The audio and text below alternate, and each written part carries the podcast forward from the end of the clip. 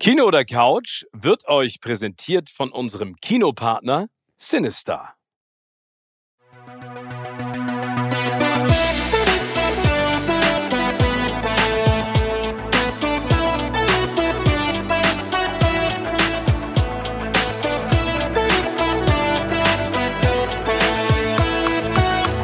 In meinem Podcast Kino oder Couch treffe ich jede Woche prominente Menschen aus den unterschiedlichsten Bereichen. Egal ob aus dem Sport, Musik, Kino, Serien oder Entertainment Business. Und gemeinsam sprechen wir über spannende Filme, Serien und das Leben. Und es wird die alles entscheidende Frage gestellt, Kino oder Couch.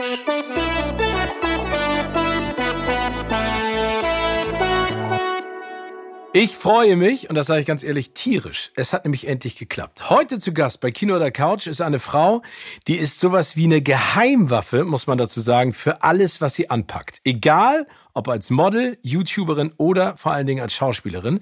Sie hat pakistanische und polnische Wurzeln und spricht fließend Polnisch und Englisch, hat das große Latinum und auch Grecum. Ich weiß nicht, wofür man das braucht, aber das erzählt sie uns gleich. Und beweist in ihrem neuen Film, dass Sprache eine Waffe sein kann. Dabei liest sie lieber Lebensratgeber als die großen Klassiker und ich freue mich sehr, sehr, sehr doll, dass sie heute Zeit hat für mich. Herzlich willkommen, Nilam Farouk. Hallo Steven, vielen herzlichen Dank für die Einladung. Es war alles richtig, was du gesagt hast. Okay, dann, dann müssen wir ein paar Punkte gleich klären. Und ja. ähm, aber als erstes die Frage natürlich, welches ist der Film deines Lebens? Oder gibt es einen Film, den du richtig großartig findest? Und vor allen Dingen warum? Das, das ist schon fast mit die schwerste Frage, weil da nämlich ein Schauspieler mitspielt in dem Film, den ich dir gleich sagen werde, wo man sich heutzutage fragen kann, kann man das noch unterstützen oder nicht? Äh, also das Kevin ist die klassische, äh, klassische Frage Kunst und äh, also das Persona. Werk und äh, das Personal, das damit spielt. Es geht um Kevin genau. Spacey, okay. Es geht um Kevin Spacey und der Film heißt Das Leben des David Gale. Oh, krieg ich Gänsehaut. Hast, hast du Automatisch, ja. ja. Ich krieg direkt Gänsehaut. Okay, ja. aber erzähl mal ganz kurz, worum es geht vielleicht. Ähm, Im Wesentlichen würde ich sagen, wenn man es runterbricht, um die Todesstrafe. Ähm, und viel kann man tatsächlich, das weißt du selber, nicht darüber sagen, weil der Film so sehr davon lebt, wie sich die Twists and Turns einfach entwickeln und die ganze Handlung ist mit Kate Winslet und Laura Linney ähm, und eben Kevin Spacey. Und ich habe den vor bestimmt 15 Jahren gesehen und das war ein Film, der hat mich so geflasht, ähm, dass der bis heute in meinem Kopf ist, auch wegen der Thematik und so weiter. Aber wie gesagt, also ich bin mir heute nicht ganz sicher, ob man das so sagen kann, aber es, es, es ist die Wahrheit am Ende des Tages. Also ich glaube, ganz wichtig ist zuallererst zu sagen, Nilam, ich weiß, man muss mittlerweile vorsichtig mit solchen Äußerungen sein, aber es geht ja um den Film. Es geht mhm. ja nicht um die Person Kevin Spacey, sondern es geht ja das, was er schauspielerisch da geleistet hat und das war wieder ganz großartig. Er ist nach wie vor ein toller Schauspieler. Es gibt ganz, ganz viele großartige Filme. Das, was er im Privaten macht und dann auch im Nachhinein getan hat, verurteilen wir beide ist ja, wie gesagt, auch immer noch so ein, ein Process in the making. Da kommt er immer mehr raus. Ja. Ähm, ich weiß, dass ich das Leben des David Gay damals gesehen habe. Der ist äh, 2003, glaube ich, rausgekommen. Und der hat mich auch das ist so ein Schlag in die Magengrube. Ja. Ne? Also, weil du steigst ein und du hast es ja eben gerade gesagt, weil du fieberst in jegliche Richtung komplett mit, weil du nicht weißt, was ist wahr, was ist falsch. Das ist ja auch ein Teil leider Gottes unserer Gesellschaft heutzutage und der sozialen Medien, dass du alles behaupten kannst, ohne, sage ich mal, die rechtliche Grundlage oder die Beweise dafür zu haben. Und ja. meistens ist es die Person, die dadurch vielleicht in Mitleidenschaft gezogen wird, die dann versuchen muss, das zu negieren oder umzudrehen, das ist ja das Schlimme. Aber äh, das ist ein absoluter Hammerfilm. Also alle, die ihn noch nicht gesehen haben, kann ich nur raten, schaut euch das auf jeden Fall an, ähm, weil das äh, ist ein, ein, auf gut Deutsch gesagt, ein Mindfuck. Ist es, total. Und ne? mir war natürlich klar, dass du den kennst, aber ich habe immer wieder äh, das Gefühl, dass viele Leute den nicht mitbekommen haben und auch mit dem Titel gar nichts an. Ich weiß gar nicht, kennst du den Originaltitel davon im, im ist das nee. Life of David Ich glaube ich glaub aber, dass es äh, The Life of David Gale ist. Also ich glaube, dass es in der, in der Richtung bleibt. Also ich glaube, das ist jetzt nichts äh, nix, äh, exorbitant anderes. Also ich ja, glaub, manchmal ist, hat man das ja in, in der deutschen Übersetzung. Das ist äh, so, so ein Thema, über das ich immer sehr gerne spreche. Diese, äh, vor allen Dingen, äh, das ist ja früher äh, krankhaft gewesen, dass es immer diese Untertitel gab. Ne? Also das, der Untertitel war dann immer so erklärend für das, was da drin passiert. Also es gibt so einen Disney-Film, ich weiß gar nicht, die tollkühnen Hexen in ihrem fliegenden Bett oder sowas, wo ich sage, Warum? Also wie, was, wie hilft mir das jetzt weiter, ob ich den Film jetzt gucken soll oder nicht? Einfach warum, ja, stimmt. Da gibt's viele Beispiele. Da könnte man wahrscheinlich, könntest du eine ganze Folge drüber machen Ja. und die würdest du voll kriegen, auf jeden Die, Fall. die würde man voll kriegen. Also das Leben des David Gale. Ja. Ähm, das ist ja harte Kost. Gibt es noch auf deiner Liste etwas sanfteres, etwas äh, positiveres? Gibt es noch Ja. gar nicht so alt. Ähm, und das ist The Greatest Showman. Oh, Das war für mich ein Film, da saß ich im Kino und dachte nochmal, wenn es eben nicht Drama ist, also ist es ja auch teilweise, Ja. aber wenn es opulente, große Bilder sind, dafür ist Kino da und ähm, gibt dir so eine schöne Moral mit auf den Weg. Und natürlich, ich als Schauspielerin irgendwie war sofort, so, ich möchte The Greatest Showgirl sein, als Könntest ich du da aus dem Kino gegangen bin. Äh, ich arbeite noch dran. Ähm, und das war ein Film, den mochte ich. Ich kann dir nicht mal genau sagen, warum. Der hat für mich gute Werte vermittelt. Der war schön anzusehen. Ähm, mochte ich sehr, sehr, sehr, sehr gerne. ich, ich mag den auch sehr gerne. Also Nummer eins, Hugh Jackman, Zac Efron, Zendaya, Michelle Williams, Rebecca Ferguson, also großartig besetzt. Basiert ja auch auf der, sag ich mal, wahren Geschichte von P.T. Barnum. Das war ja äh, jemand, der damals äh, auch diese Art von Theater und Show geprägt hat. Und ähm, ich mag den Film auch total gerne. Vor allen Dingen der Soundtrack ist ja spannend. Das ist einer der erfolgreichsten Soundtracks aller Zeiten. Ist der das war so? ja Jahre, also ja, Jahre sage ich jetzt schon. Also der kommt, äh, stammt aus dem Jahr 2017 der Film, aber der war wirklich äh, monatelang auf Platz eins und dieser äh, This Is It ist, glaube ich, der Hit. Ne? Ja. Also dieses so nach dem Motto, das äh, oh, kriege ich auch wieder Gänsehaut. Das äh, war auch ein Moment bei den Oscars, als sie den vorgetragen haben, Ja. weil der so ein, der, also wie die den singt, mit was für einer Inbrunst und Power. Kannst du singen?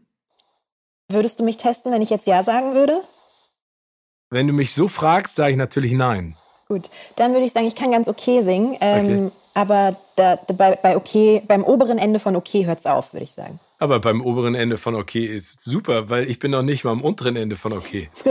Es muss auch Leute wie dich geben. Es, mu es muss auch Leute wie mich geben, die es nicht können. Ne? Genau. Aber das heißt, wo singst du oder für wen singst du? Naja, grundsätzlich ist meine, meine Vorstellung immer, dass ich irgendwann mal auf Klavier etwas lerne und dann kann ich mich selber gesanglich dazu begleiten. Und Ja. in meiner Vor- Vorstellung komme ich dann in einen Raum rein, wo zufällig ein Piano steht und dann setze ich mich daran und singe einfach so ganz nebenbei und die Leute finden das toll. Never happened. The Greatest. Showgirl. The Schon. Greatest Showgirl, wär's direkt. Ja, also ich schon. glaube, ich glaube, das musst du noch in, in deinen äh, unfassbaren Lebens- und Wirkungsgrad äh, mit reinpacken. Das ist äh, wirklich beeindruckend, was du alles machst. Aber das ist ein toller Film und ich kann nur noch mal sagen, äh, ich habe damals ähm, gab es ein, ein Pressejunket zu The Greatest Showman mit ähm, mit Hugh Jackman und ich glaube, der ist ist, glaube ich, im Dezember oder sowas, 2017 oder sowas rausgekommen. Und wir haben dann, ähm, ich habe dann überlegt, was kann man mit ihm machen? Und wir haben dann gewichtelt. Also weißt du, wir haben so im Prinzip uns gegenseitig Geschenke gemacht. Schrottwichteln oder Ja. richtiges Wichteln? Ja, also so, so, so richtig Pseudo-Wichteln, ne? Also da muss man aufpassen, welche Richtung das geht. Aber ich kann nur allen sagen, dieser Typ ist so unfassbar. Also Hugh Jackman ist ein so lebensfroher, bejahender, freundlicher Mensch, der kann, der steckt einen nur an. Und das finde ich so toll. Weißt du, wenn man, wenn man sowas sieht. Ja, super. Also zwei, zwei beeindruckende Filme, die ich ähm, auch nur weiterempfehlen kann. Der eine hart, der andere äh, motivierend, auch wenn Ja. es ein Drama ist. Es geht ja darum, dass man seine eigenen Träume ähm, verwirklichen will, aber dass man aufpassen muss, dass man nicht äh, zu viel andere Dinge aus dem. Ja, ein bisschen Blickfeld. Märchen auch, genau. Genau. Äh, wie sieht's denn mit Serie aus? Also, ähm, äh, es gibt eine Serie, ich, ich versuche ja immer so Sachen zu finden, auch die ich geil fand, die gar nicht so verbreitet sind. Und ähm, das ist bei dir natürlich schwer, aber Maniac fand ich Maniac kenne ich nicht. wirklich. Nee, dann musst du mir mal erzählen, äh, was daran so toll ist. Ähm, Netflix äh, Original Serie möchte ich meinen sagen. Ähm, und äh, es geht im Wesen, ist auch wieder Mindfuck im großen Stil. Ähm, und es geht um, um Parallelwelten, um Hirnströme, um Menschen, die äh, untersucht, erforscht werden, in verschiedenen Welten aufwachen, in verschiedenen Jahrzehnten, Jahrhunderten. Das ist ein buntes Gemisch von Genres, von, von Kostümen, von, äh, von allem im Grunde. Und warum hat dich das so begeistert? Also aufgrund dieses Settings oder ähm, weil die Geschichte dich auch gepackt hat? Zum einen, weil ich das Thema echt spannend finde, ähm, äh, zu sagen, wo haben wir schon mal gelebt, was ist die Wirklichkeit, wie viele Parallelwelten gibt es, gibt es sie. Ähm, und zum anderen war das für mich natürlich als Schauspielerin, war das so das wäre das Traumprojekt. In einer Serie ähm, historisch zu drehen, gleichzeitig in der Zukunft zu sein ähm, und all diese Dinge äh, zu, zu bedienen, ähm, das gibt's glaube ich, nicht so oft, weil du sonst halt auf ein Genre natürlich festgelegt bist bei einem Projekt. Ähm, und da war alles so durcheinander gemischt, dass ich dachte, boah, würde ich das gerne machen, hätte ich das gerne gemacht. Aber das ist ja ganz spannend. Also, das heißt, du guckst dir auch Sachen an als Eigenmotivation für Projekte, die du gerne mal machen würdest. Also kannst du denn deine Schauspielbrille auch ablegen und dich nur, sag ich mal, beschießen ja. lassen und befeuern lassen und äh, das kann ich tatsächlich, glaube ich, besser, als man das, als man das denken würde. Natürlich hast du immer mal einen Gedanken, wenn du irgendwas siehst, gerade wenn filmisch irgendwas aufwendiger war oder so, wo du kurz überlegst, oh, wie wurde das jetzt gedreht? Aber ich bin schon sehr gut darin, einfach wirklich Zuschauerin zu sein.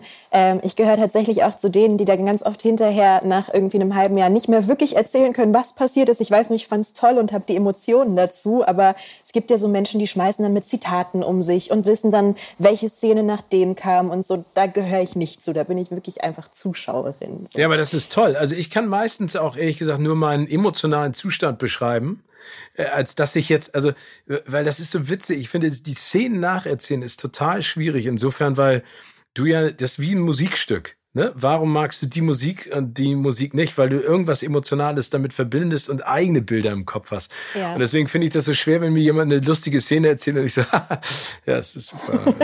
ja, aber du weißt ja, wie das, es gibt immer wieder Leute, die wissen dann wirklich das Zitat noch und ich sitze dann da und weißt so, da stand er da und hat was ganz Tolles gesagt. Was es genau war, Keine weiß ich Ahnung. nicht mehr genau. Aber bist so. du denn, bist du denn, äh, sag ich mal, abergläubisch, weil du ja eben gerade gesagt hast, du bist auch so, äh, also dich hat das so angefixt bei Maniac, diese unterschiedlichen Genres, wo hast du gelebt? Du bist ja auch eine Waage, ne? Ja. Genau. Äh, du, du auch. Ich bin auch eine Waage. Du bist ja. am 26. September geboren. Ich am 25. September. Ach Mensch. Ja, genau. Okay. Äh, in einem anderen Jahr mit Sicherheit als du, aber. Glaubst du? Nein, aber das heißt, ist das auch etwas, was, was dich in deinem Leben begleitet? Also, aber glaube, bist du zum Beispiel, ziehst du dieselben Socken an, gehst du immer in bestimmten Rhythmus auf Set, äh, hast du so ein Mantra, was du machst? Nein, ist, also es gibt Dinge, die ich mache vor jeder Show. Aber glaubst du, das hat mit deinem Sternzeichen zu tun? Weiß ich nicht. Okay. Ich glaube, bei mir hat das mit der polnischen Mama zu tun, dass da ein paar Dinge ähm, äh, verankert sind. Das sind erstmal so ganz einfache Dinge wie nicht im Türrahmen Hallo sagen, äh, ähm, äh, keine Schuhe verschenken, glaube ich. Da gibt es so ein paar Sachen, sonst läuft derjenige weg, dem du Schuhe schenkst. Ja, genau. Und du musst ein so. Stück Geld drunter nageln oder sowas. Ah ja, ne? wenn siehst du, machst, genau. ähm, äh, sowas gibt's und das ist offensichtlich äh, in Polen beziehungsweise Mamas Seite familiär sehr verbreitet und da lache ich eigentlich immer drüber, aber so ein bisschen ist dann schon so in mir, dass ich denke, ach, wer weiß, vielleicht machen wir es lieber einfach nicht so. Ähm, und ansonsten, ich bin jemand, der aber viel mit Energien an Energien glaubt in irgendeiner Form, ähm, weniger Aberglaube. Da kann ich wirklich mal drüber lachen. Es gab aber tatsächlich mal, habe ich mal gelesen, so einen Versuch, da hat jemand jemanden auf die Bühne geholt. Also erst hat er gefragt, wie viele Leute sind abergläubisch? Abergläubig. Wie sagt man das? Bisch, Abergläubisch. Genau. Ähm, und dann haben sich im Publikum ganz wenige nur gemeldet und dann hat er eine Person drangenommen, die sich eben nicht gemeldet hat und die auf die Bühne geholt und gesagt, schreiben Sie auf den Zettel, dass Sie wollen, dass ein nahes Familienmitglied stirbt. Ähm, es passiert nichts mit dem Zettel, schreiben Sie es einfach nur auf. Oh. Und die meisten Leute haben sich geweigert. Ähm, und das fand ich total spannend, weil viele halt immer sagen, nee, ich bin nicht abergläubig, aber wenn es dann doch um solche Dinge geht, dann äh, wird es interessant. So. Aber das ist echt spannend, weil das würde ich auch nicht machen. Würde ich auch nicht machen. Ne? Also ich glaube auch nicht dran. Mir ist es ein paar Mal passiert in unserer Nachbarschaft, äh, gibt es eine schwarze Katze und die läuft dann an dir vorbei und dann vergesse ich immer, ist es jetzt links nach rechts oder rechts nach links oder von oben nach unten oder was passiert? Und dann äh, denke ich immer so drüber nach und denke dann im Nachhinein, egal was jetzt los ist, ich glaube so und so nicht dran, aber trotzdem schwingt es ja oder unter einer Leiter durchgehen. Ja. Weißt du, wenn da jemand äh, äh, sozusagen am, am Haus äh, dran steht und arbeitet, gehe ich auch immer drum. Oder Schornsteinfeger. Oh. Da brauche ich immer einen Knopf. Ich raste aus, wenn ich keinen Knopf. Würde ich zu jemandem Fremden hingehen und an diesem Knopf dann äh, reiben. Weil das, ich, ich ja. umarme die immer. Finden die? Wirklich? Nein, mache ich nicht. Aber ich finde auch Schornsteinfeger freue ich mich immer. Oder ich finde immer ein, ein Cent Stücke. Das ist gut. Was ist das meiste, was du je gefunden hast? Geldmäßig? Ja. Äh, das ist so witzig, dass du das gerade sagst. Ich habe vorgestern zu Hause so einen alten Karton, den habe ich von meinen Eltern mit Fotos aussortiert, ne? und, also Kinderfotos und alles, was da drin ist. Und da finde ich einen Umschlag drin. Da sind 250 Dollar drin.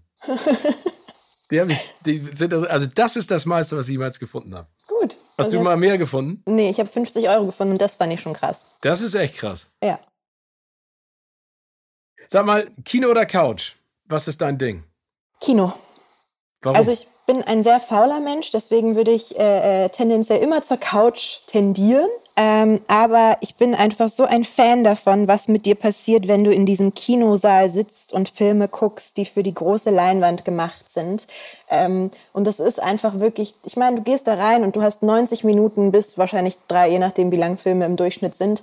Ähm, einfach dein Fokus genau da drauf. Und es ist für mich, ich sage immer, es ist die schönste Art, der Realität zu entfliehen. Ähm, und das kriege ich auf der Couch vorm Fernseher nicht hin. Das hat auch total seine Vorteile. Aber wenn ich mich entscheiden müsste, würde ich mein Leben lang ähm, Filme im Kino gucken und nicht auf der Couch. Was ist denn für dich das ultimative Kinoerlebnis? Also bist du da auch jemand, weil du es gerade sagst, es gibt ja da auch Rituale, sage ich jetzt mal. Ne? Ja. Wann kommt man hin? Wo sitzt man? Äh, was isst man? Gibt es da bestimmte Sachen bei dir? Ja, natürlich. Äh, wichtig. ähm, es, also ich bin jemand, der kommt generell sehr pünktlich. Das heißt, ich weiß, dass dann immer sehr lange Werbung läuft. Ich muss trotzdem pünktlich drin sitzen. Sehr gut, sehr sympathisch. das für mich auch dazugehört in irgendeiner Form. Ähm, äh, snackmäßig äh, gibt es gar keine Diskussion. Äh, Popcorn gemischt. Süß und salzig. Ich sag mal, das ist, äh, du sprichst mir aus der Seele. Ist genau das gleiche bei mir. Und seit neuestem M&M's mit rein. Oh, aber, aber Peanut oder äh, also nee, Schoko. Schoko, okay.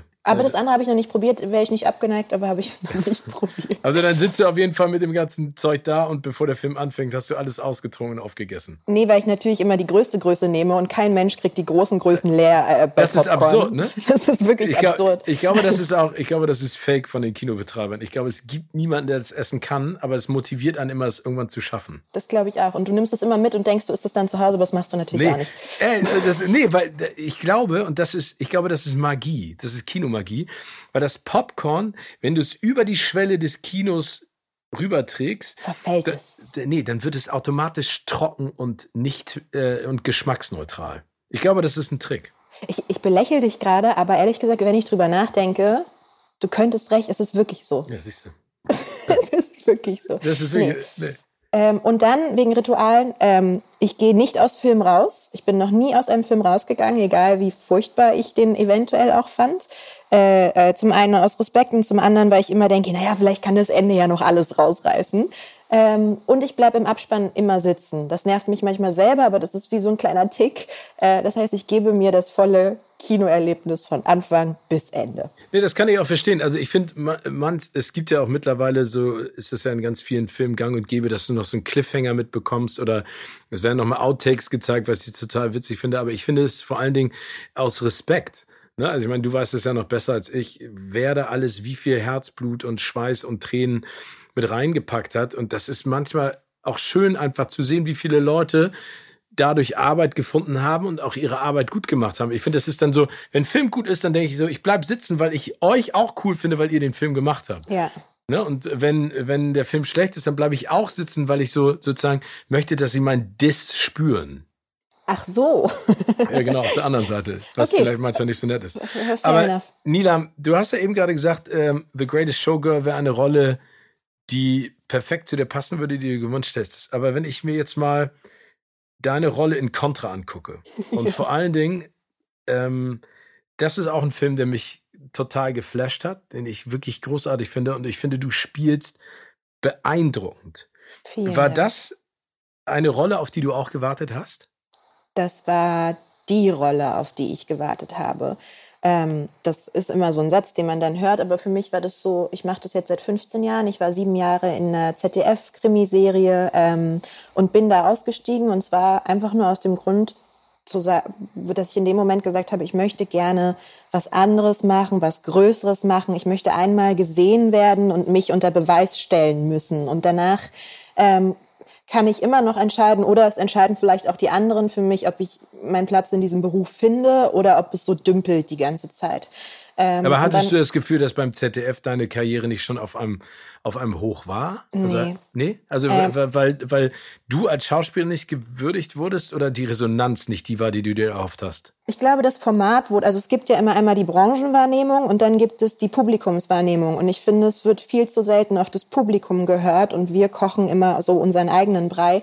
Und da ist das halt, also ist ein Soko-Format nett, aber wird eher wie eine Daily Soap, was ja auch eigentlich wahnsinnig viel Arbeit ist und was aber in der Branche gar nicht so sehr geschätzt wird, ähm, immer eher so abgetan. Und ja gut, dann spielst du da deine Kommissarin und das ist ja jetzt auch nicht schwierig. Das ist so ein 9-to-5-Job gefühlt, weil es ja auch Studioproduktion ist.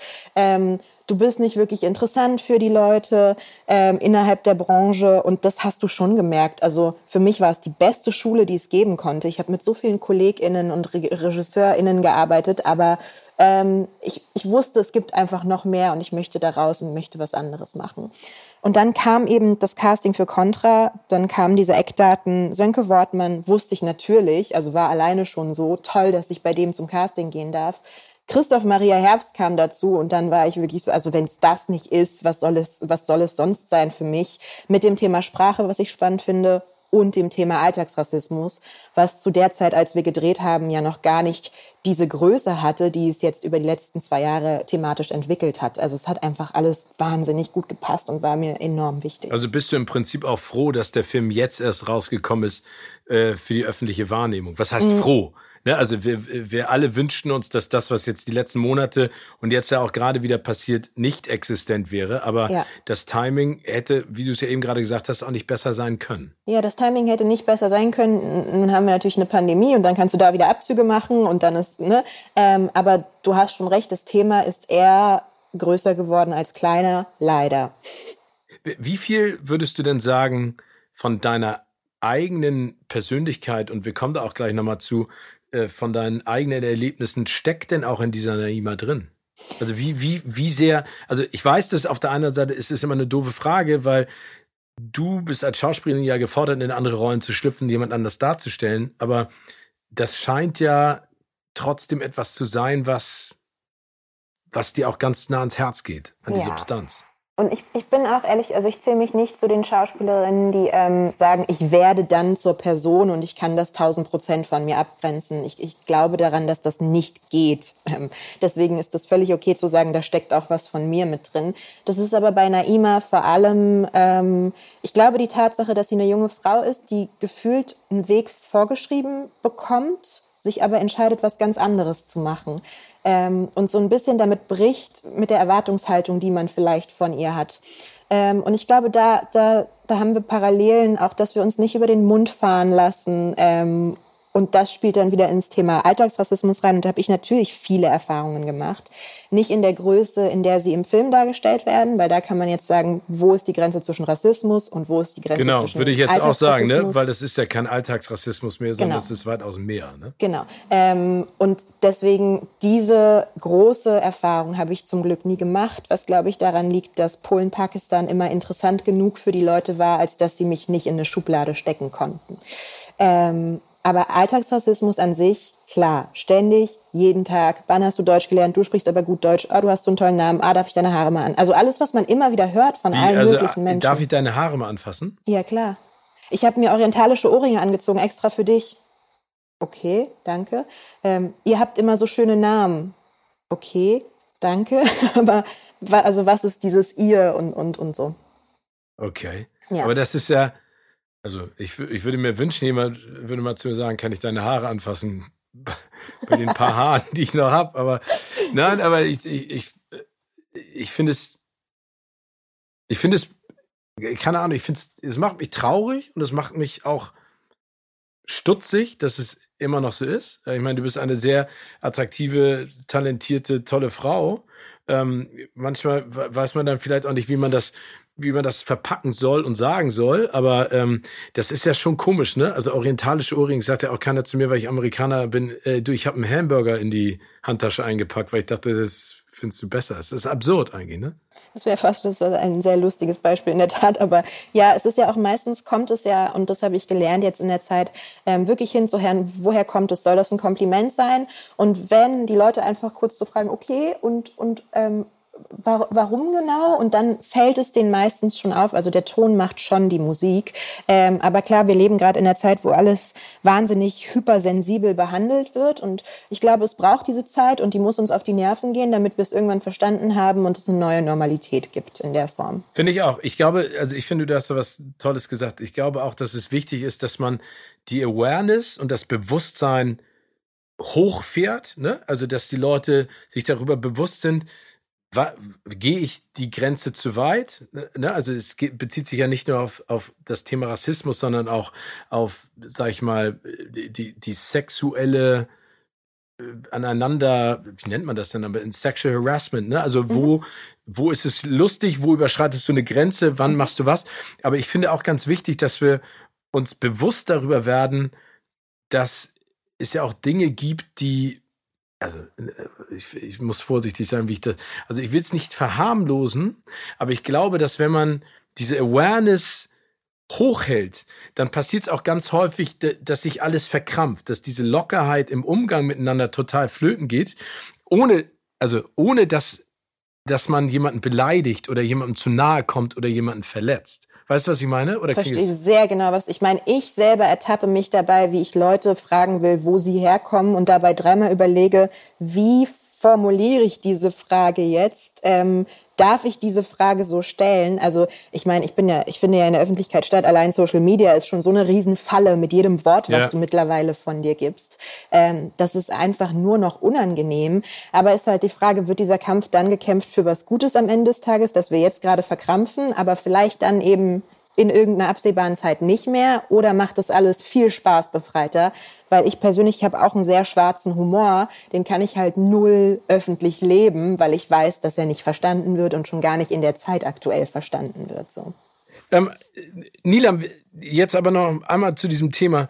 Wie gehst du denn damit um? Also du hast ja eben gerade auch gesagt, Alltagsrassismus kommt ja in den kleinsten und manchmal in den größten Aussagen und in den bizarrsten. Was machst du denn dann in der Sekunde, wenn jemand zu dir sagt, du, ich habe mir extra orientalische Ohrringe angezogen? Wie das meistens so ist, wünsche ich mir natürlich, dass ich, also ich lerne das jetzt mit der Zeit, aber dass ich äh, viel schlagfertiger bin in so einem Moment. Es sind oft früher die Momente gewesen, wo du nach Hause gekommen bist und dachtest, warum habe ich denn da nicht das gesagt oder das gemacht? Ja, okay, ähm, aber das passiert einem, glaube ich, Immer, oder? Genau, aber umso mehr es dir passiert, umso sensibler wirst du natürlich auch da. Und äh, mittlerweile habe ich natürlich irgendwie Fühler dafür auch entwickelt.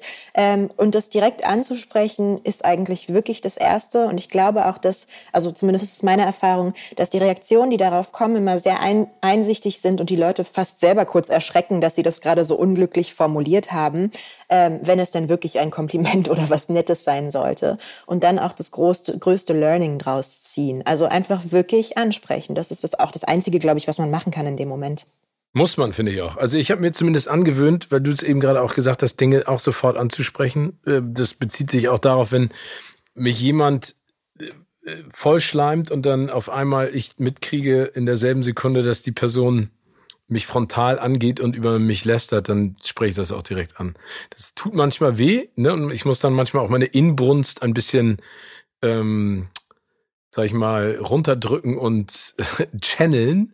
Mhm. Aber ich finde das genau, wie du es gesagt hast, ich glaube, das Wichtigste ist das raus, bevor es, bevor es sozusagen den eigenen Atemweg verstopft, weil das ist ja eigentlich das größte Problem. Ne? Da macht man sich, wie du gesagt hast, Gedanken drüber, trägt das mit nach Hause und grübelt die ganze Zeit. Und das ist eigentlich totaler Quatsch, weil das, das ist ja immer nur die negative Energie der anderen Person. Voll. Aber es ist auch ein Learning eben, ne? Aber äh, auch. kommen ist ja eine gute Sache am Ende des Tages. Absolut. Sag mal, du hast mal gesagt, und ich zitiere jetzt mal, mir hat man so oft gesagt, du bist spielerisch super, aber wir brauchen jemanden, der bekannter ist. Aus diesem Muster auszubrechen ist schwer. Wie ist das jetzt nach Contra sozusagen und mit dem Bayerischen Filmpreis in der Tasche? Äh, fladdest, also wirst du zu Hause überhäuft mit Drehbüchern? Ich finde die Vorstellung einfach so lustig. Ähm, äh, Surprise, nein. Äh, es ist tatsächlich in dem Jahr, wo, wo Contra jetzt nicht lief, schon ziemlich viel passiert, worüber ich mich echt gewundert habe und mich gefragt habe, ob das vielleicht doch irgendwie damit zusammenhängt, obwohl dieser Film noch nicht in den Kinos war. Jetzt ist er aktuell in den Kinos ähm, Ende des Jahres. Aktuell passiert dann eben einfach sowieso nicht so viel. Aber ich merke natürlich, die Wahrnehmung ist eine ganz andere. Also ich gehe zu einem Casting aktuell und die Leute wissen, dass dieser Film gerade läuft und ich komme ganz anders in diesen Raum rein, weil ich nicht irgendwie versuchen muss, hey, ich bin Nilam, ich bin toll, ich habe das und das schon gemacht, sondern es ist irgendwie, die Leute wissen einfach darüber Bescheid und das ist total die angenehme Entwicklung. Es ist natürlich immer noch so, dass du hier und da hörst für irgendwelche Sendungen, äh, wo man gerne PR gemacht hätte, ähm, wo du dann eine Absage kriegst und dann weißt du am Ende des Tages scheitert es daran, dass du eben noch nicht da bist, wo du sein musst, um ähm, äh, ja äh, dort aufzutreten oder so. Ähm, das gibt's immer noch, aber also steil bergauf auf jeden Fall, was mich ungemein freut. Und zu Recht ja auch. Also du bist ja wirklich unfassbar gut in dem, was du machst. Und deswegen freut mich das auch, das zu hören. Ich finde es immer so absurd, dass jemand einem sagt, du, du bist richtig gut, du passt perfekt zur Rolle, aber wir nehmen dich nicht, weil wir brauchen größere Namen. Dann denke ich immer so, dann glaubst du an dein eigenes Produkt eigentlich nicht. Weil es ist ja keine Garantie, einen größeren Namen zieht mehr Leute an, sondern am Ende ist es doch immer die Geschichte und das, was dargestellt wird und das, was auch die SchauspielerInnen machen, oder nicht? Voll, aber das ist ja generell auch ein Trugschluss. Das ist ja auch in Zeiten von wirst du besetzt, weil du Reichweite hast. Ähm, wenn wir da über 10 Millionen Leute reden, dann könnte ich noch sagen, ich kann verstehen, dass dieser Gedanke da ist. Aber ich meine, wir alle wissen, dass von den 400.000 Leuten, die du da vielleicht auf einer Plattform hast, ähm, äh, ein Bruchteil überhaupt ins Kino gehen. Also dieser Trugschluss ist generell noch sehr weit verbreitet. Ja, aber du bist ja unfassbar erfolgreich gewesen als YouTuberin. Warum hast du denn dann irgendwann gesagt, ich habe da keinen Bock mehr drauf? Schauspielerin ist für mich das Nonplusultra. Das war Oder war das immer ein Paralleluniversum? Ja, ja, ja, das war's. Das letzte, was du gerade gesagt hast, das war es eigentlich schon immer. Ich wusste, dass es Schauspiel ist. Aber gut, das Wissen darum bringt dir halt nichts, wenn du in einer Branche bist, in der du wahnsinnig abhängig von ganz vielen verschiedenen Nasen bist und hm. auch von der Tagesstimmung dieser Nasen. Ähm, und deswegen war das für mich zum einen eine Form, mich kreativ auszuleben, weil ich da niemanden hatte, der mir gesagt hat, was ich wie wann machen muss. Dass ich diesen unfassbaren Erfolg mitgenommen habe, das ist wirklich eher ein Timing Timing, richtige Zeit, richtiger Ort Ding gewesen. Das war nicht geplant, das wusste ich nicht. Ähm, und dann habe ich irgendwann eben gemerkt, dass sich diese Plattform aber auch in eine Richtung entwickelt, die mir nicht so passt, weil einfach sehr viel Trash, sehr viel Bullshit. Ähm, ich, ich kann dir heute noch sagen, wie du erfolgreich sein kannst auf YouTube. Aber die Frage ist, möchtest du das machen? Ähm, ja, das heißt, um die Antwort, die Antwort ist, du musst extrem sein oder oder was wäre die Antwort, um auf extrem YouTube Extrem in welcher Form auch immer, am besten extrem privat. Ähm, und das ist natürlich eine Entscheidung, die man für sich trifft, wo ich sage, nein, ich möchte nicht die Kamera morgens draufhalten, wenn ich, ähm, wenn ich äh, aus dem Bett aufstehe. Nein, ich möchte nicht mein Privatleben zeigen. Das kann ja jeder für sich selber entscheiden. Für mich war aber schon immer klar, dass ich das nicht möchte, dass das kein Teil meiner öffentlichen Persona sein soll jemals. Ähm, und das war zum Beispiel was, was dann eben nicht so gut funktioniert hat, weil die Leute nah dran sein wollen. Ähm, und das war mitunter ein Grund zu sagen, das kann ich euch nicht geben und deswegen ähm, ähm, macht es keinen Sinn. Und weil die Plattform auch generell gefühlt trashiger geworden ist, war es für mich natürlich schwierig, dann vor, ähm, vor der Filmbranche zu verteidigen, dass ich das sehr ernst meine, was ich da mit dem Schauspiel mache. Also der Spagat wurde immer größer. Ähm, und das ist mir dann einfach schwer gefallen, den irgendwie weiter auszubalancieren. Und deswegen habe ich mich für das entschieden, wo mein Herz dran hängt.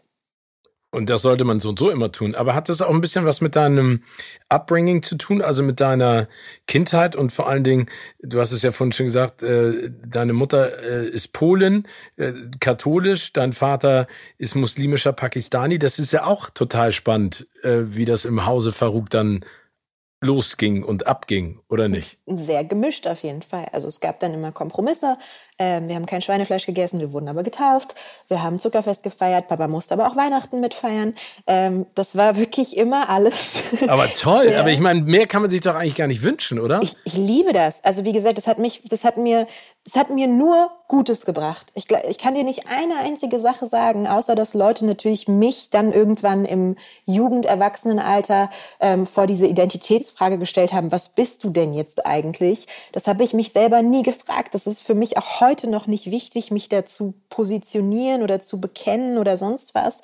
Ähm, das ist das Einzige, wo ich manchmal denke, okay, das ist schwierig, aber sonst hat das immer nur Vorteile gehabt, egal ob von den Werten her, von der Moral her, von der Offenheit, von der Toleranz. Es gibt nichts, was schlecht daran ist. Es ist großartig. Aber das ist ja auch eine sehr eindimensionale Frage zu sagen, was bist du eigentlich, oder? Also ich ja. finde, das kann man ja heute, das kann ich auch nicht beantworten. Ne, ich habe deutsche Eltern, äh, bin in Amerika geboren, trage sehr viel davon auch in meinem Herzen. Ich sage jetzt auch mal die positiven Seiten, genauso wie auch die positiven Seiten der deutschen Kultur, aber habe am Ende das Gefühl, ich fühle mich eigentlich in der Welt zu Hause. Das ist ja das Schönste. Ne? Also den, diese neue Menschen anderer Herkunft, Kulturen kennenzulernen und miteinander einfach zu sehen, dass, dass man immer eine Schnittmenge findet, egal wohin man kommt. Das finde ich, und das ist auch meine Antwort tatsächlich, ähm, weil ich das nie wollte, mich irgendwo hinpacken. Aber nichtsdestotrotz wurde es immer wieder verlangt, wenn es auch nur die Nachfrage ist. Und ähm, wenn du diese Frage jahrelang nicht gestellt hast und dann merkst du plötzlich im Teenageralter, dass die aber sehr viel auf dich zukommt, dann hast du ja in so einer auch ungefestigten Phase das Gefühl, du musst da eine Antwort drauf finden, weil sonst würde das ja nicht so oft gefragt werden. Ähm, und dann musst du auch erst wieder lernen, dass das eben nicht so ist. Kommen wir dann vielleicht auch nochmal zu der, der Herkunft dieser ganzen Sprachen. Also mhm. durch deine Mama Polnisch, logisch. Mhm. Englisch, klar auch noch. Latinum finde ich, habe ich auch. Das Grekum finde ich dann auf der anderen Seite wiederum sehr spannend. Warum auch in diese, sag ich mal, Sprachrichtung gehen? War das etwas, was dich interessiert hat? Weil die Überleitung wäre dann auch wieder zu kontra zu dem Gebrauch von Sprache. Ja, ähm, das sind tatsächlich zwei. Ich will dir deine Überleitung nicht kaputt machen, aber Machst du nicht. Mach. die Antwort auf die erste Frage ist ähm, äh, so simpel wie lustig. Ähm, äh, meine Mama wollte mich damals aufs Gymnasium bekommen. Es gab in Berlin die Möglichkeit, ab der fünften Klasse für gute Schüler ähm, aufs Gymnasium zu gehen. Ansonsten war das nach der sechsten Klasse. Ähm, und polnisch, in polnischer Manier ist sie mit ein paar Pralinschachteln in dieses Gymnasium, was bei uns um die Ecke war, gelaufen, um ihre Tochter quasi da reinzukriegen. ja. ähm, und das hat funktioniert, ähm, nicht in dem Wissen, dass das ein humanistisches Gymnasium ist, nicht in dem Wissen, dass da Latein und Altgriechisch gelehrt werden würden und samstags Schule ist, ähm, aber ich habe es dann einfach durchgezogen und ich wusste jahrelang nicht, wofür, ehrlich gesagt. Das ist die große ähm, Latino. Ja, meine Eltern haben immer gesagt, Steven, wenn du das kannst, ne, wenn du Latein gelernt hast, darauf basieren alle Sprachen. Du ja. kannst dann jede andere Fremdsprache lernen. Und da habe ich in dem naiven Glauben äh, mich auch drüber gefreut. Ich war nun mal auch eine Niete in Latein. Ne? Das lag ein bisschen an dem Interessengebiet, aber auch an dem Lehrer, ohne da jetzt zu viel Schuld in seine Schuhe zu schieben. Aber so richtig was gebracht hat mir das nicht. Aber Altgriechisch ist ja dann noch mal ein Schritt crazier. Ja, ist auch furchtbar. Also ich rede jetzt wirklich nur von meiner Erfahrung, ist auch furchtbar. Ich weiß, äh, da ist so, also ich weiß nicht, hast du dann mal eine Sprache gelernt danach nochmal, wo du gesagt hast, ja, meine Eltern hatten recht? Äh, ich war dann freiwillig in so einer Französisch AG, aber das hat auch nicht so richtig funktioniert ich sag mal so, wenn ich irgendwo Italienisch lese oder Spanisch, ne, dann kann ja. ich schon Assoziationen herstellen zu dem, was es im Lateinischen bedeutet. Okay. Ähm, aber das ist jetzt nicht so, dass es mir leicht gefallen ist. Ich hätte viel lieber noch mehr Sprachen gelernt, um da meinen Horizont zu erweitern. Aber das ist auch völlig okay. Ne? Ja. Also nur Altgriechisch finde ich dann ist ja noch eine Steigerung von Latein. Ja, war aber einfach, war einfach gegeben. Ich habe auch das erste Mal, ich habe Spanisch irgendwann gelernt vor sechs Jahren und da habe ich wirklich das erste Mal ganz dolle gemerkt, wie viel mir das genützt hat, weil natürlich einfach äh, Grammatik, Deklinieren, Vokabular, Endungen und so weiter. Ähm, das war sehr nützlich. Und Altgriechisch hat mir bis heute, bis auf einen Kreta-Urlaub, den ich dieses Jahr hatte, wo ich im Grunde äh, die Straßenschilder vorlesen konnte, mhm. aber trotzdem nicht wusste, was sie heißen, was im Grunde ja dann auch wieder eine Nullnummer ist, ähm, noch nie in meinem Leben was gebracht. Ich war sogar so, dass ich eher Griechenland verdrossen war, muss ich sagen. Also du konntest mir nicht mit griechischem Essen kommen. Ich hatte null Interesse, das Land zu bereisen, ganz viele Jahre. Das war fast traumatisch, möchte ich sagen. Oh Gott, oh Gott. Dann hoffen wir, dass sich das irgendwann mal wieder klären wird, dass du dir da keine Gedanken mehr drüber machst. Nein, dieses Jahr hat es geklärt. Alles gut. Dieses Jahr, also jetzt, ist, jetzt bist du fein mit Altgriechisch. Wir sind Freunde wieder, ja. Also aufgrund dieser, dieser ganzen Sprachen und vor allen Dingen ist das ja auch ein Werkzeug, was du als Schauspielerin auch einsetzen kannst. Wie spannend oder wie anders war denn die Vorbereitung auf eine Rolle wie in Contra, wo Sprache ja noch eine andere Ebene hat als normal eingesetzt in einem Film, wenn du mhm. weißt, was ich meine. Total. Ähm, das war, das war toll und das war für mich schon recht früh klar, weil unter anderem die Casting-Szene war ein sieben Seiten langer Monolog. Ähm, das heißt, ich wusste, bei Castings wird ja auch immer das abgefragt, was du dann im Groben können solltest. Ähm, Text merken, Text lernen, mit Sprache umgehen, eine Rede halten, spielt jetzt schon eine Rolle und wird dann später auch eine Rolle spielen, sollte ich die Rolle bekommen. Wie oft kann man Rolle sagen? Lass uns ein Trinkspiel draus machen. So, ähm, auf jeden Fall äh, äh, habe ich mich dann, habe ich von der Produktion, also ich bin mit Sönke durchs Land gereist, weil es geht ja auch ums Debattieren ähm, was total das spannende Feld ist, Debattenkultur, Debattierwettbewerbe ähm, und habe dann eine Rhetorikcoachin an die Hand bekommen und habe mich über mehrere Wochen mit der echt vorbereitet. Also wir haben uns Reden angeguckt. Ähm, wir haben vor allem über so Grundregeln gesprochen, die mir gar nicht klar waren, wo wahrscheinlich jeder Politiker auch einmal durch so ein Coaching durchgeht. Ähm, und da waren total viele Sachen dabei, die ich für mich auch seitdem übernommen habe, weil ich einfach Sprache schon immer geliebt habe und das mega spannend finde, was da, was da passiert. Und dann hast du zum anderen einen Christoph Maria Herbst an deiner Seite, der natürlich, äh, ich nehme an, du hast den auch schon ein paar Mal getroffen, ähm, wahnsinnig schlagfertig, wahnsinnig mhm. von Hause aus weiß, wie man mit Sprache umgeht. Dem machst du gar nichts vor. Ähm, und das heißt, das Thema war sehr, sehr omnipräsent.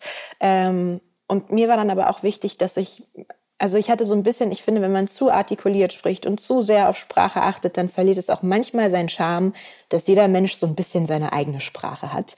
Ähm, deswegen habe ich versucht, da immer die Balance zu halten. Aber was hast du denn für dich gelernt, für deine Art zu debattieren oder, sag ich mal, zu sprechen? Mhm. Ähm, also es gibt so, es gibt so Grundregeln, die braucht man jetzt nicht im Alltag, aber dass du, wenn du zum Beispiel vor einem Publikum sprichst, dass dein Framing im Grunde wie ein Aquariumglas ist. Das heißt, wenn du was mit den Händen machst, dann mach das ungefähr bis zur Brusthöhe maximal. Alles darunter wird vom Zuschauer nicht wahrgenommen. Das sind so, so interessante Sachen, die brauche ich jetzt aktuell nicht. Aber das Spannendste war tatsächlich, dass sie mir erklärt hat, dass, ähm, also Streiten am Ende des Tages ist ja ein, ein äh, da gibt's Regeln und da gibt's aber auch Dinge, da handelst du aus Emotionen raus und impulsiv. Und das häufigste ist, dass du deinen Gegner hast weil der eine andere Meinung hat. Ja. Ähm, und deswegen geratet ihr aneinander und findet auch nicht zu einem, zu einem Punkt. Und dann hatte sie mir erklärt, dass ein guter Streit aus drei Phasen besteht, nämlich der ersten, dass du ihn hast.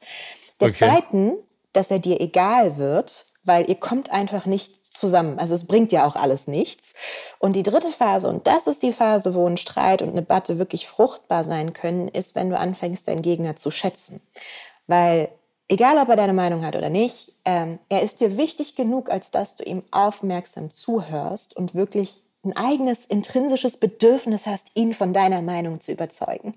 Ähm, und das war was, was ich für mich privat total spannend fand, weil ich, ich streite gerne ähm, und auch sehr emotional und sehr mit Recht haben wollen.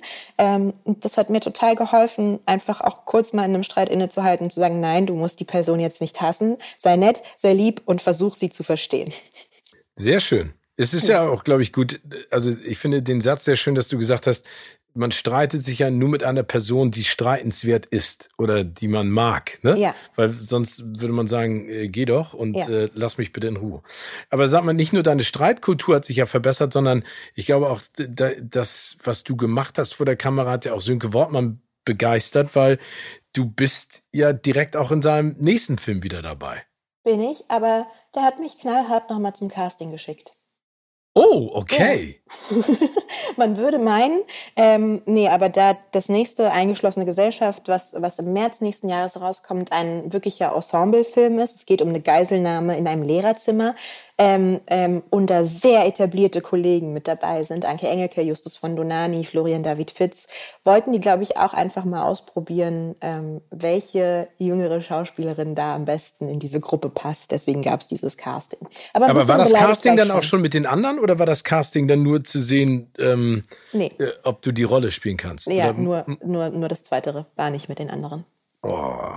Ja. Aber das ist dann ja auch wieder aufregend. Das ist eigentlich schön, ne? Dann äh, keeps you on your toes. Du musst das, halt immer weitermachen. Ehrlich gesagt, das ist furchtbar, weil wir hatten ja noch Contra in der Pipeline und ich wusste nicht, wie mein Ego das wegsteckt, wenn ich die Rolle nicht bekomme. Und dann habe ich aber weiterhin mit Sönke zu tun. Ach, ähm, okay. dachte ich, hatte ich so ein bisschen Kopfkino auch, aber ist ja, ist ja alles gut ist gegangen. Alles gut gegangen. Es soll am Ende ja auch genauso sein. Ja. Ähm, aber wenn du dann keine Drehbücher liest, die werden jetzt ja weiter zu dir nach Hause kommen, ähm, liest du gerne Lebensratgeber? Zu ja. welchem Thema? Also über das komplette Leben oder über finde dich selbst oder finde deinen Weg oder genieße das? Also was ist das Thema? Sagst du das alles mit so ein bisschen Ironie? Nein, sage ich gar nicht. Nein, okay. ich, ich habe ich habe mir auch einen japanischen Lebensratgeber von äh, einem geschätzten Kollegen von dir zuschicken lassen, von Matthias Schweighöfer, mhm. Ikigai. Mhm. Ähm, und das ist total spannend. Den lese ich jetzt auch gerade, weil es im Prinzip auch darum geht, dass die beiden Autoren äh, durch Japan gereist sind, um herauszufinden, warum ist die Lebenserwartung so unfassbar hoch in Japan und zum anderen auch, warum sind die im Endeffekt dann auch äh, eher glücklich mhm. ne, in dem Alltag, was die machen oder geben sich zufriedener mit dem. Und das ist total spannend, weil ich einfach merke, dass ich auch ein rastloser, ruheloser Geist bin und äh, das strengt mich manchmal einfach an. Ist es schon immer so, dass dich das anstrengt oder merkst du das zunehmend? Nee, also ich glaube, ich war schon immer jemand, der auf, auf vielen Hochzeiten getanzt ist, gerne. Ich, ich genieße, würde ich jetzt mal auch sagen, das Leben in vollen Zügen. Ich muss das wieder mehr machen, als ich das eine Zeit lang jetzt, ich habe so ein bisschen äh, stiefmütterlich behandelt und mhm. habe mir ich sehr viel auf meinen Job konzentriert, aber es gibt einfach so viele Dinge, die so cool sind. Und ich glaube, es hat einfach auch irgendwann was mit dem Alter zu tun, dass du zurückguckst und reflektierst. Ich antworte dir sofort auf deine Frage. Ich habe noch eine Gegenfrage. Bist, ja. du, bist du schon an dem Punkt, wo du gelesen hast, warum die Lebenserwartung höher ist? Nein. Okay. so, Aber wenn ich da bin, dann sage ich dir Bescheid. Sehr gerne. Ähm, äh, was ich lese, sind, also wo, wo ich dazu gekommen bin, ist tatsächlich so, so, so ein Trendbuch. Äh, das Kind in dir muss Heimat finden. Ich weiß nicht, hast du gehört? Hast du gelesen? Nee, habe ich nicht gehört. Okay. Da geht es ähm, darum, dass wir alle im Grunde Traumata mit uns rumtragen, die wir in der Kindheit äh, äh, ja, erfahren haben, dadurch, wie wir aufgewachsen sind, was für Sätze wir oft gehört haben, was wir erlebt haben und dass das Dinge sind, die uns natürlich bis ins hohe Alter prägen und dass das manchmal ganz schön viel Sinn macht, diesen Dingen auf den Grund zu gehen, um sich selber besser einschätzen zu können.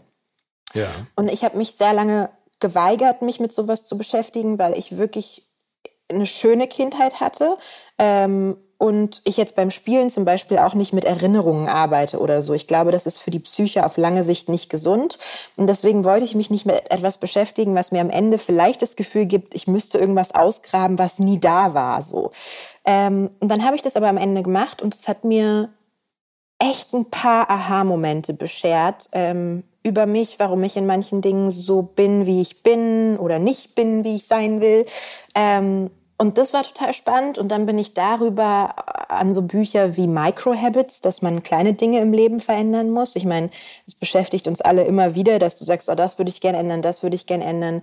Ähm, und ich kriege das immer nie hin und denke, das scheitert immer in meiner Disziplin und lerne langsam, nee, ich nehme mir einfach zu große Dinge vor.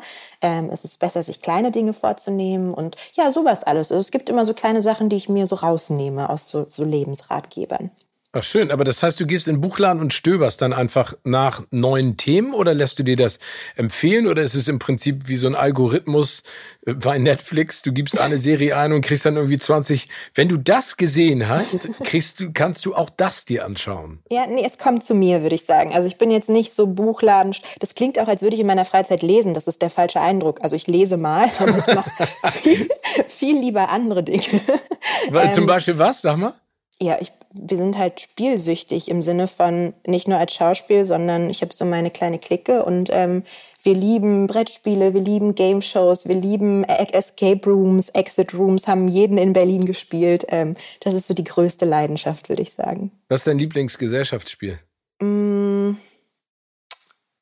also Knezel ist ganz gut. Knezel? Habe ich noch nie gehört. Was ist Knezel? Da musst du was kneten und der andere muss es erraten. ähm, nee, aber wirklich mein allerliebstes äh, Gesellschaftsspiel ist, und da ärgere ich mich ein bisschen, dass ich das nicht äh, im Fernsehen machen durfte, äh, Duell um die Geld. Duell um die Geld? Mhm. Ah. Das ist okay. dieses Pokerwissensding von Joko und Klaas. Ja, wer weiß, ob das nicht nochmal wiederbelebt werden könnte. Boah, so, also das wäre das wäre Bucketlist-Traum wahrscheinlich. Bucketlist-Traum. So, ich habe so The viel Greatest Showgirl und Duell um die Geld. Ja. Da wissen wir jetzt schon, und Duell um die Geld ist natürlich auch wichtig, weil es gibt einen anderen Wunsch, den du hast, und zwar deinen Eltern ein Haus zu kaufen, mhm. oder? Mhm. Hat, äh, hat, das, hat dieser Wunsch schon geklappt? Nee. Aber du bist dabei. Ich, naja, ich bin dabei. Also Berlin Immobilien ist ein, ein Horror, ehrlich gesagt. Ähm, aber das steht auf jeden Fall noch und ähm, äh, ich arbeite weiter fleißig dran und würde mich wirklich freuen, wenn das eines Tages ähm, funktioniert. Ja, aber diesen Boomerang muss man rausschmeißen, der kommt dann bestimmt irgendwann bald wieder zurück. Und ich, ich sehe, ähm, ich sehe eine, eine, eine sehr erfolgreiche Zukunft ähm, für dich. Also wie gesagt, ich bin Fan und ich finde, du machst das toll und ich freue mich einfach immer, wenn du hast es vorhin auch so toll erzählt, wenn dann jemand die Möglichkeit hatte, für etwas so brennt wie du mit einer solchen Leidenschaft, weil es einfach schade, wenn das nicht passieren würde. Und man merkt das. Also ich finde, das merkt man in Contra. Ich bin gespannt auf eine geschlossene Gesellschaft, aber man merkt diese Explosion. Diese, also das ist jetzt, soll nicht anmaßend klingen, aber man hat wirklich das Gefühl, dass du, dass du das so genossen hast, das zu spielen und dass das wirklich so ein Feuer ist, was da brennt. Also ich finde es wirklich beeindruckend, was du da gemacht hast. Das freut mich richtig, dass du das sagst. Vielen Dank. Ich habe auch einfach lange darauf gewartet, weißt du. Also das ist, glaube ich, so die typische Konsequenz, wenn du immer so in der zweiten Reihe stattfindest oder mehr so im Schatten dich fühlst und dann hast du mal die Gelegenheit, nach vorne zu treten, dann musst du sie auch nutzen. Das musst du. Äh, ja. Bekommt dein Vater denn immer noch äh, die Augen zugehalten, wenn du in einem Film eine Kussszene drehst? Ja.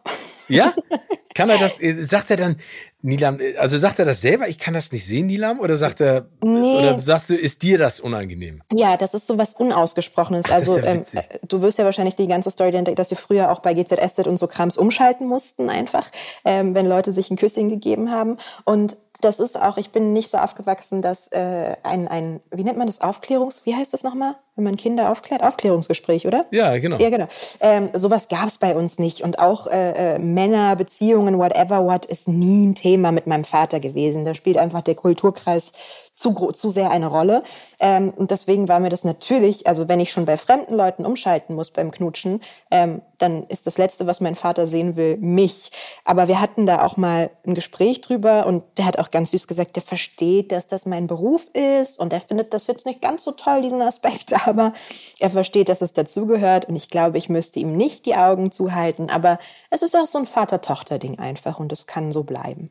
Und ich finde, das klingt ja auch nach ganz viel Liebe für seine Tochter. Also ja. es klingt ja eher positiv, dass er das nicht gucken will, als dass es etwas Negatives ist. Ne? Also es ist ja aus der Liebe zu dir kann er es vielleicht nicht ertragen, dass das jemand macht. Und ja. das finde ich ja total süß und bezaubernd. Und das also das ist auch ist richtig. Ja, also es kommt aus was Positivem auf jeden ja, Fall. Ja, total. Mhm. Ähm, äh, liebe Nilam, ich würde jetzt gern ein kleines Spiel mit dir spielen, weil du ja so spielbegeistert bist. Ja. Also in, in Contra spielst du ja, wie wir wissen, eine Studentin, die an einem Debattierwettbewerb gerne teilnehmen möchte und deswegen das Argumentieren lernt. Mhm. So, und ich würde jetzt gerne deine Argumentationsfähigkeiten auf die Probe stellen. Oh Gott. Das heißt, ich gebe dir immer Stichworte und du erklärst mir in einem kurzen, möglichst überzeugenden Monolog, warum du das gut oder schlecht findest. What Wollen wir das mal versuchen? Fuck? Okay. Ja, genau. Ähm, gleich als erstes steigen wir an mit Christoph Maria Herbst. Soll, soll ich ernsthaft sagen, also soll ich ein Pro oder ein Contra beziehen oder einfach meine persönliche Meinung? Du kannst deine persönliche Meinung, weil die ist ja bestimmt dann auch immer Pro oder Contra. Ähm, richtig. Also, Christoph Maria Herbst, warum man diesen Menschen lieben sollte, habe ich vorhin schon ein bisschen erwähnt. Ähm, der ist einfach unfassbar schlagkräftig, intellektuell und schnell im Kopf. Das war für mich der größte Sparringspartner und jeder, der einen guten Sparringspartner in seinem Leben braucht, braucht einen Christoph Maria Herbst. Also das hat mich direkt überzeugt. Habe ich das Spiel verstanden? Ich weiß ja, nicht, du hast das, du hast das Spiel sehr gut verstanden. Okay. Kino oder Couch? Kino, weil Kino die schönste Art ist, der Realität zu entfliehen und es keine schönere Gelegenheit gibt, einfach mal den Kopf auszuschalten und sich in eine Welt entführen zu lassen, wo sich sehr viele Menschen sehr viel Mühe gegeben haben, über einen langen Zeitraum diese Welt zu kreieren fürs Publikum. Bombe. Frauenquote. Uh. Ähm, Habe ich kein Pro oder kein Contra für mich. Deswegen, wie soll ich dieses Spiel spielen, Steven? Nee, wenn du kein Pro oder kein Contra hast, dann, äh, weil ich finde, es ist auch, äh, das ist ein sehr schwieriger Begriff und deswegen ähm, können wir den auch direkt rausschmeißen. Also ich kann- Multikulti. Ich, sag, ich warte, ich sag dazu gerne Ja. was, nicht, dass das also ähm, ich glaube, das ist ähnlich wie das Thema, was wir vorhin hatten mit der Hypersensibilisierung. Es muss dieser Weg gegangen werden. Auf lange Sicht sollte es das aber nicht geben, diese, ich nenne es mal Extrawurst. Ähm, das ist ganz runtergebrochen meine Meinung dazu. Und die finde ich von der Argumentation her perfekt. Okay. Multikulti.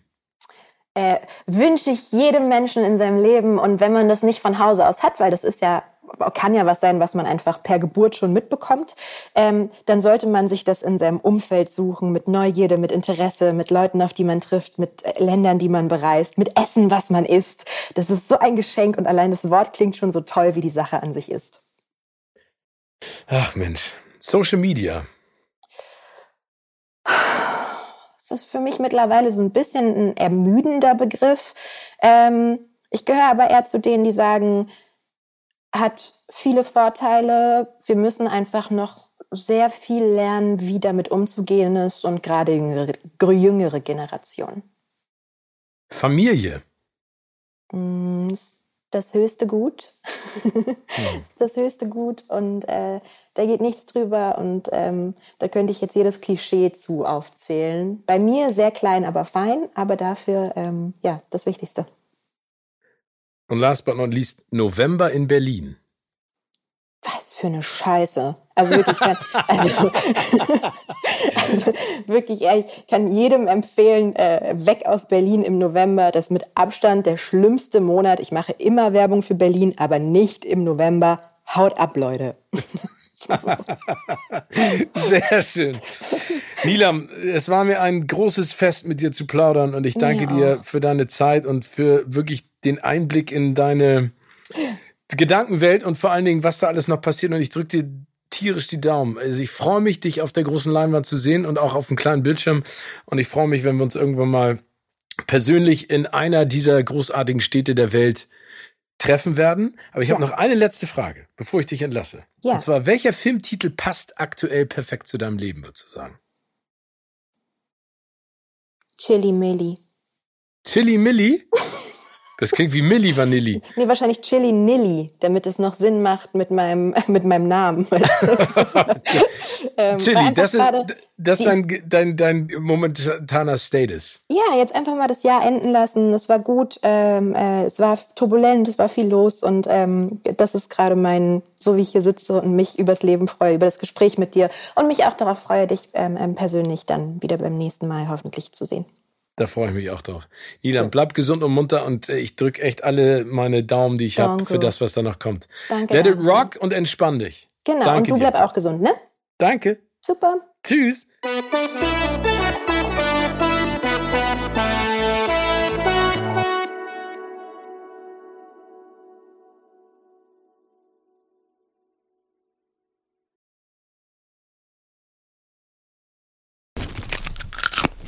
Kino oder Couch wurde euch präsentiert von unserem Kinopartner Sinistar.